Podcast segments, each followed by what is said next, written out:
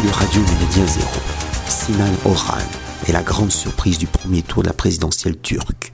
Certes, il ne se qualifie pas pour le second tour, mais ses 5,17% pèsent déjà sur le duel entre le président sortant Recep Tayyip Erdogan, qui frôle la réélection avec 49,52%, et son rival républicain du peuple, Kemal Kılıçdaroğlu, 44,88%. Quant au quatrième candidat, issu du parti de la mère patrie d'orientation libérale conservatrice, Muharrem Ince se retire dans les derniers jours de la campagne, d'où son 0,43%. Quelques esprits forts pointent aussitôt l'activisme débordant de l'AKP, parti de la justice et du développement, auprès des classes les plus populaires, activisme qualifié de clientélisme.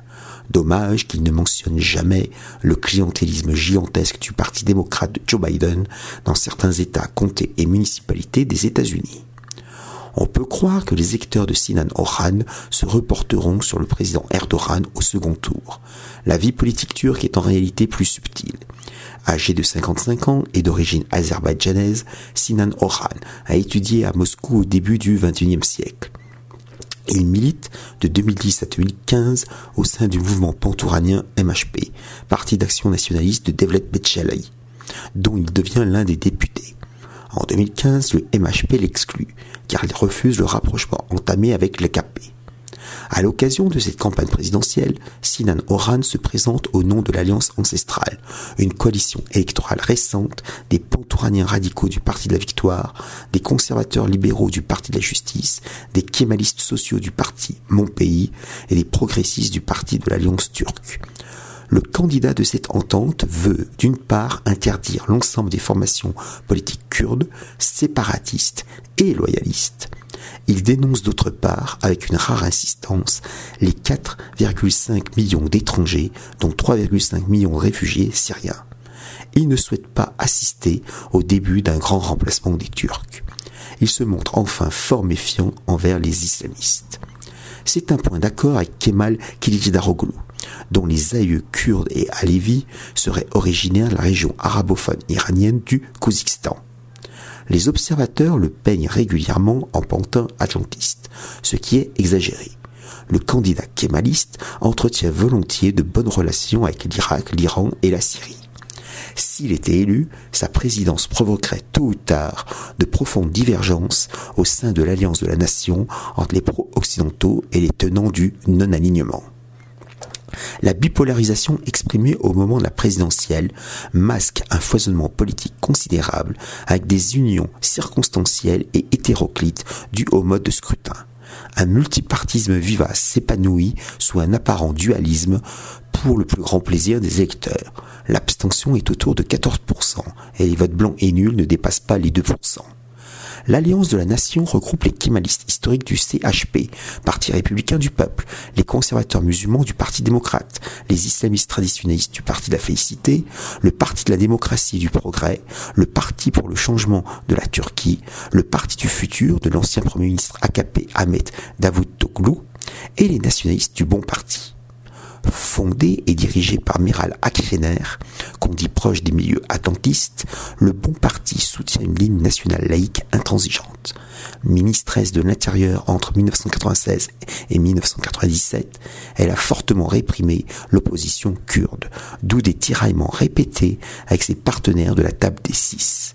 L'hétérogénéité de la coalition explique-t-elle son échec aux élections législatives? En effet, le 14 mai dernier, les électeurs turcs participent à la fois aux élections présidentielles et législatives. Depuis la révision constitutionnelle de 2017, qui établit un régime présidentialiste, les mandats du président et des députés sont concomitants. Si le président démissionne ou s'il dissout le Parlement, chefs d'État et députés retourneront en même temps aux urnes. Cette articulation originale a été proposée dans la décennie 1990 en France par Jean-Pierre Chevènement, qui reprenait une idée du club Jean Moulin, un cénacle de la gauche technocratique des années 1960. La Grande Assemblée nationale compte 600 membres, élus pour 5 ans au scrutin proportionnel de liste bloquée à un seul tour dans 87 circonscriptions, en général des provinces, mais pas toujours, au prorata du nombre d'habitants. Le seuil d'élection de 10% a été abaissé à 7%. l'Alliance de la Nation réalise 35,02%, gagne 24 sièges, soit 212 élus, 169 pour le CHP et 43 pour le Bon Parti. Elle subit la concurrence inévitable de l'Alliance du Travail et de la Liberté qui rassemble les Kurdes du HDP, Parti démocratique des peuples, le Parti des travailleurs de Turquie et le Parti de la gauche verte éco-socialiste libertaire. Ce regroupement de gauche sociétale fait 10,54%, compte 65 députés et perd deux sièges. Le grand vainqueur des législatives est donc le camp présidentiel, avec 49,40%. Malgré une perte de 26 sièges et un recul de près de 7 points par rapport à 2018, l'Alliance du peuple remporte 323 élus, 268 pour l'AKP, 50 pour le MHP, qui augmente d'un siège, et 5 pour les islamistes du nouveau parti de la prospérité de Fatih Erbakan, fils du mentor d'Erdogan. Il faut inclure dans cette alliance présidentielle les nationaux islamistes panturcs du parti La Grande Unité, qui perdent leur unique siège, les sociodémocrates du parti de la gauche démocratique et les kurdes islamistes traditionnalistes antiséparatistes du parti de la cause libre qui s'inspirent de la garde de fer roumaine.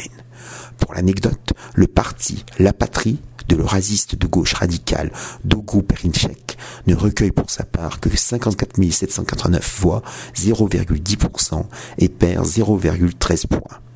Si Kemal Daroglu accède à la présidence de la République, il devra cohabiter avec un parlement hostile, bien que la nouvelle constitution limite strictement ses prérogatives. On comprend mieux pourquoi Sinan Orhan se pose en faiseur de roi. Il a dès à présent interpellé les deux finalistes au sujet de l'immigration massive qui bouleverse la donne démographique turque la Turquie s'intègre de plus en plus dans les méandres de la société liquide ultralibérale 3.0. Le surgissement de Sinan Orhan sur la scène politique signale la radicalisation nationale et identitaire d'une opinion publique très fracturée. Peu importe le président élu, le bloc occidental atlantiste devra prendre en compte une nation turque fière et sûre d'elle-même. L'échéance électorale du 28 mai prochain se révèle ainsi décisif, non seulement pour l'avenir de la sublime porte, mais aussi pour l'Europe, le Proche-Orient, le Caucase, l'espace pontique, l'Asie centrale et même le continent africain. Salutations flibustières